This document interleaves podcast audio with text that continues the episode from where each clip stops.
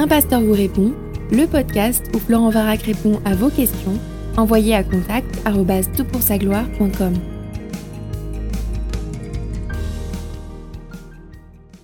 La question est posée. Bonjour, comment comprendre Matthieu 24, 13 Mais celui qui persévérera jusqu'à la fin sera sauvé, alors qu'on croit que Jésus sauve éternellement. Et si je ne persévère pas? Et si nous péchons volontairement après avoir reçu la connaissance de la vérité? Or, Matthieu 24, 13 dit que celui qui persévérera jusqu'à la fin sera sauvé. Il semble donc que notre salut repose sur notre persévérance. Dans le contexte précis, il s'agirait de celui qui persévérera face aux faux prophètes, face à l'iniquité et au refroidissement de l'amour, versets 11-12. On voit au début du chapitre que Jésus s'adresse aux disciples et c'est à eux qu'il dit Faites bien attention que personne ne vous égare. Merci. Alors écoute, tu poses une super question, hein, elle est liée à la doctrine du salut et touche euh, à la question de euh, la persévérance donc, et puis à la question de savoir est-ce que cela entame notre conviction de l'assurance euh, du salut. Alors, je te propose d'écouter en complément de ta question le podcast 26 qui dit, qui parle de est-ce que Dieu effacera du livre de vie les noms de certains chrétiens. Et c'est en lien avec Apocalypse chapitre 3 verset 5 qui nous dit Ainsi le vainqueur se vêtira de vêtements blancs, je n'effacerai pas son nom du livre de vie et je confesserai son nom devant mon Père et devant ses anges. La question est formulée un petit peu différemment, mais tu verras qu'elle elle touche un peu à toutes ces euh, considérations. Je trouve que c'est bien qu'on puisse en parler. Alors je ne parlerai pas trop du verset que tu cites en, plus euh, de Hébreu, parce que ce sera une autre question et qu'on ne peut pas tout traiter en, 15 minutes de façon euh, suffisamment précise. Donc libre à ceux qui souhaitent qu'on aborde les, les, textes à problème de Hébreu de poser la question. Alors, je me souviens, en tant que jeune chrétien, j'ai été confronté hein, à, la question de l'assurance du salut. Je, rencontrais des gens qui me disaient fais gaffe, tu peux perdre ton salut, et c'était un peu, euh, c'est un peu terrorisant. Hein. Enfin, c'est un peu source euh, d'anxiété. Et puis il y en a d'autres qui disaient non, non, ton salut, il a été garanti à la croix une fois pour tous, et une fois que tu crois, une fois que tu as été scellé du Saint Esprit, c'est terminé. Alors pour mieux comprendre le sujet, ce que j'ai fait, à cette époque, je recopiais le Nouveau Testament par thème théologique. C'est une super pratique, je t'encourage à le faire. C'est-à-dire que je prenais une épître au début, euh, et puis euh, chaque fois que je voyais un verset, j'identifiais deux, trois thèmes et je le recopiais euh, d'abord sur le haut d'une page le thème considéré, et puis je recopiais le verset, souvent je le recopiais deux, trois fois, et donc ça a facilité énormément ma mémorisation de l'écriture et puis ma compréhension de ce que l'écriture enseignait. Et par rapport à ce thème, au fil du temps, quand j'ai eu terminé le, Nouveau Testament, ben, j'ai réalisé qu'il il y avait un certain nombre de passages qui parlaient semble-t-il, de la perte du salut, et un certain nombre de passages qui parlaient, semble-t-il, de l'assurance du salut. L'assurance du salut, c'était considérable en termes de, taille euh, quant au nombre de versets, et puis la question, euh, il y avait ces questions qui semblaient euh, parler effectivement d'un salut conditionnel. Donc il y avait une catégorie de textes qui affirmait un salut définitif, impérissable, qu'on ne peut pas perdre, et euh, parmi ces textes, euh, on trouvait des affirmations sur l'adoption, la justification, le saut de l'esprit, toutes ces actions de Dieu qui sont on-off et qui semblent irréversibles. En tout cas, je crois qu'elles sont irréversibles. Et puis, il y avait une autre catégorie de textes qui semblait évoquer un salut conditionnel à une activité dépendant notamment, ici c'est pour reprendre ta question, de la persévérance, euh, ou bien dépendant d'autres choses, le rejet du péché, ou bref. Alors comment concilier ces données? Bien en fait, le problème vient d'un seul mot que tu utilises dans ta question. Tu dis, il semble donc que notre salut repose sur notre persévérance. Dans ce que tu évoques, tu vois la persévérance comme fondement de notre salut, comme moyen d'obtention d'un salut éternel. Alors qu'en fait, ce que je comprends de l'Écriture, c'est que elle n'est pas le fondement du salut, mais le résultat, la conséquence, la manifestation du salut, et j'espère que tu vois la différence. Dans ta formulation, le salut est vu comme un appartement qu'on loue en payant le loyer par la persévérance, ou le loyer de la persévérance. Dans ma formulation, le salut est un appartement qu'on a reçu en donation et qu'on doit occuper. Tu vois la différence? J'espère que tu la vois. Le problème, il vient de considérer que le salut a besoin d'une action méritoire de ma part. Dès que tu es dans cette perspective, le salut n'est pas entièrement le fruit de la grâce de Dieu, comme l'enseignent plusieurs textes de l'Écriture. Je prends par exemple Tite 3.5, il nous a sauvés non parce que nous aurions fait des œuvres de justice, mais en vertu de sa propre miséricorde, par le bain de la régénération et le renouveau du Saint-Esprit. Éphésiens 2, 8 et 9, c'est par la grâce en effet que vous êtes sauvés. Par le moyen de la foi, cela ne vient pas de vous, c'est le don de Dieu. Ce n'est pas par les œuvres afin que personne se glorifie. Romains 3, 23 et 24, il n'y a pas de distinction. Tous ont péché et sont privés de la gloire de Dieu, et ils sont gratuitement justifiés par sa grâce, par le moyen de la rédemption qui est en Christ Jésus. Apocalypse 22, 6, c'est le dernier passage, ne te lasse pas. Il me dit, ces paroles sont certaines et vraies, le Seigneur, le Dieu des esprits des prophètes, a envoyé son ange pour montrer à ses serviteurs ce qui doit arriver bientôt. Alors tu vois, il y a nombreux textes qui disent que le salut est une donation, c'est quelque chose que Dieu accorde, et il l'accorde gratuitement, gracieusement et pleinement. Si l'obtention finale de ce salut dépend de mes œuvres, alors il n'est plus gratuit. On a un problème fondamental quant à la doctrine du salut. Luther remarque, voici un réconfort très important et plaisant qui apporte un grand encouragement aux esprits qui sont affligés et bouleversés par le péché et qui craignent tous les flèches, toutes les flèches enflammées du diable. Votre justice n'est pas visible et elle n'est pas consciente, mais elle est espérée comme quelque chose qui sera révélé au temps voulu. Ainsi, vous ne devez pas juger sur la base de votre conscience du péché qui vous trouble et vous terrifie, mais sur la base de la promesse et l'enseignement de la foi par lesquels le Christ vous est promis comme justice parfaite et éternelle. Ce qu'il veut dire, c'est quoi? C'est que bien sûr, nous sommes conscients de notre péché, de notre faiblesse, mais que Christ est Christ seul et notre justice. Lorsqu'il meurt à la croix, il paye pour nos péchés, il y a une substitution qui va dans les deux sens. Je lui donne mon péché, celui de toute ma vie, il me donne sa justice, celui de toute sa vie.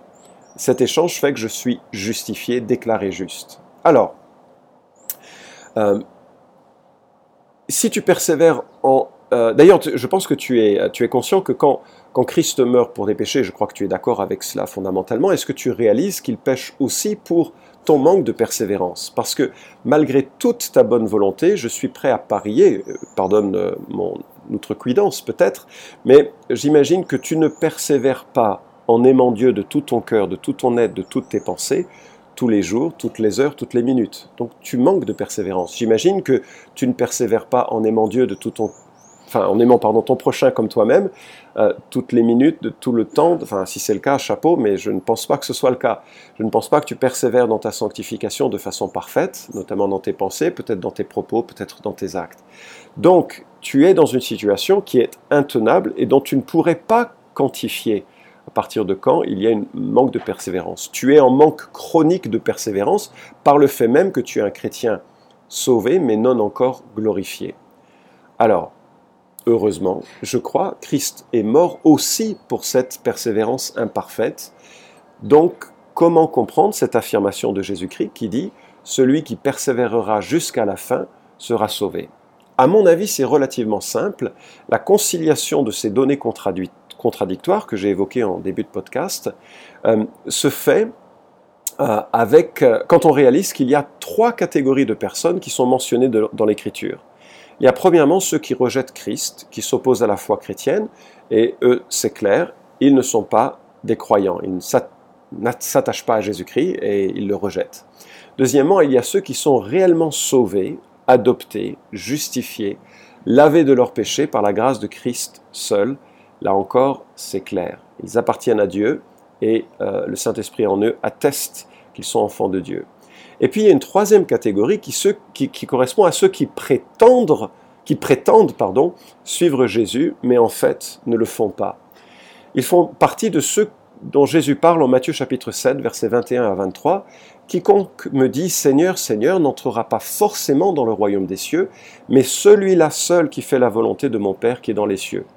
Beaucoup me diront en ce jour-là, Seigneur, Seigneur, n'est-ce pas en ton nom que nous avons prophétisé, en ton nom que nous avons chassé les démons, en ton nom que nous avons fait beaucoup de miracles? Alors je leur déclarerai, je ne vous ai jamais connu, retirez-vous de moi, vous qui commettez l'iniquité. Ce sont également ceux dont Jésus parle dans la parabole du semeur, et qui dit qu'ils croissent pour un temps, mais pour qui la persécution, la séduction des péchés empêche la production de fruits sont des gens qui disent Jésus, Jésus, qui répondent à une invitation à venir à, à la foi chrétienne, mais ils ne persévèrent pas parce qu'en fait, ils n'ont jamais été au contact réel du Saint-Esprit. Ils n'ont que bénéficié de son éclairage. Ils n'ont que goûté aux choses de la parole de Dieu sans l'avoir ingéré réellement, sans que ça produise un fruit en eux. D'ailleurs, Paul est inquiet au sujet des Corinthiens. Il le dit à la fin de 2 Corinthiens 13.5. Examinez-vous vous-même pour voir si vous êtes dans la foi. Éprouvez-vous vous-même, ne reconnaissez-vous pas que Jésus-Christ est en vous, à moins que peut-être l'épreuve ne soit pour vous un échec. Ce qu'il dit donc aux Corinthiens, c'est que, eh les amis, vous dites que vous êtes en Christ, vous dites que vous êtes chrétien, mais examinez si vraiment vous êtes dans la foi. Est-ce que Jésus-Christ est en vous? Parce qu'il y a tellement de problèmes dans l'église de Corinthe que ça, ça, jette un discrédit sur l'authenticité et la réalité de leur foi. Ils, ils sont de ceux qui ont besoin de lire avec attention Galates 5, 19 à 21. Or, les œuvres de la chair sont évidentes, c'est-à-dire inconduite, impureté, débauche, idolâtrie, magie, hostilité, discorde, jalousie, fureur, rivalité, division, parti pris, envie, ivrognerie, orgie et choses semblables. Je vous préviens, comme je l'ai déjà fait, ceux qui se livrent à de telles pratiques n'hériteront pas du royaume de Dieu. Alors ça ne veut pas dire que si tu pêches une fois, tu es exclu du royaume de Dieu. Mais ça veut dire que si tu te livres à de telles pratiques, tu révèles en cela qu'il n'y a pas l'Esprit de Dieu en toi pour te retenir et pour t'éduquer et pour te faire grandir. Alors peut-être tu as besoin de, relations d'aide, peut-être tu as besoin de prendre les choses, la mesure des choses plus sérieusement, mais c'est sûr que tu n'as pas le droit à l'assurance du salut puisque ta vie dit l'inverse de ce que tu dis. Alors, comment reconnaître le chrétien authentique du prétendu chrétien? Ben, L'une des marques justement d'un vrai chrétien, c'est qu'il persévère. La persévérance n'est pas le moyen de garder le salut, mais la conséquence naturelle d'un chrétien authentique. Il n'est pas parfait, il pêche encore, mais justement, dès que le Saint-Esprit met la lumière sur son péché, il se repent. Se repent et c'est la marque de sa persévérance. Pourquoi? Parce que le Saint-Esprit est en lui, parce que Jésus intercède pour lui, parce que celui qui a commencé une œuvre en lui l'achèvera jusqu'à la fin. C'est ce que nous promet euh, Philippiens. D'ailleurs, Jean 6, 38 à 40 nous dit, c'est Jésus qui parle, Je suis descendu du ciel pour faire non ma volonté, mais la volonté de celui qui m'a envoyé. Or, voici la volonté de celui qui m'a envoyé, que je ne perde rien de tout ce qu'il m'a donné, mais que je le ressuscite, au dernier jour. Voici en effet la volonté de mon Père, que quiconque voit le Fils et croit en lui ait la vie éternelle, et je le ressusciterai au dernier jour. Jean 10, 27 à 29 nous dit, mes brebis entendent ma voix, moi je les connais et elles me suivent. Je leur donne la vie éternelle, elles ne périront jamais et personne ne les arrachera de ma main. Mon Père qui me les a donnés est plus grand que tous et personne ne peut les arracher de la main du Père. Moi je trouve ces versets tellement encourageants. Si tu luttes avec l'assurance du salut, je te propose de mémoriser euh, Jean 6, 38 à 40 et Jean 10, 27 à 29 sont vraiment des promesses euh, exceptionnelles. Alors, la persévérance est donc l'un des fruits qui indique que vraiment Dieu est en toi. Ce n'est pas ce qui achète l'assurance du salut, c'est ce qui indique l'assurance du salut. C'est ce qui démontre l'authenticité du salut dans ta vie. C'est ainsi que les épîtres l'affirment. Euh, Colossiens 1, 22 et 23, par exemple, nous dit, il vous a maintenant réconcilié par la mort dans le corps de sa chair pour vous faire paraître devant lui saint, sans défaut et sans reproche, si vraiment vous demeurez dans la foi, fondé et établi pour ne pas être emporté loin de l'espérance de l'évangile que vous avez entendu, qui a été prêché à toute créature euh, sous le ciel et dont moi, Paul, je suis devenu le serviteur. Même ligne de pensée en Hébreu 3.14, car nous avons été rendus participants du Christ si du moins nous retenons fermement jusqu'à la fin notre assurance première. Tu vois là ce que, les apôtres soulignent, c'est que la persévérance est une conséquence nécessaire du salut, mais pas une conséquence fondement du salut.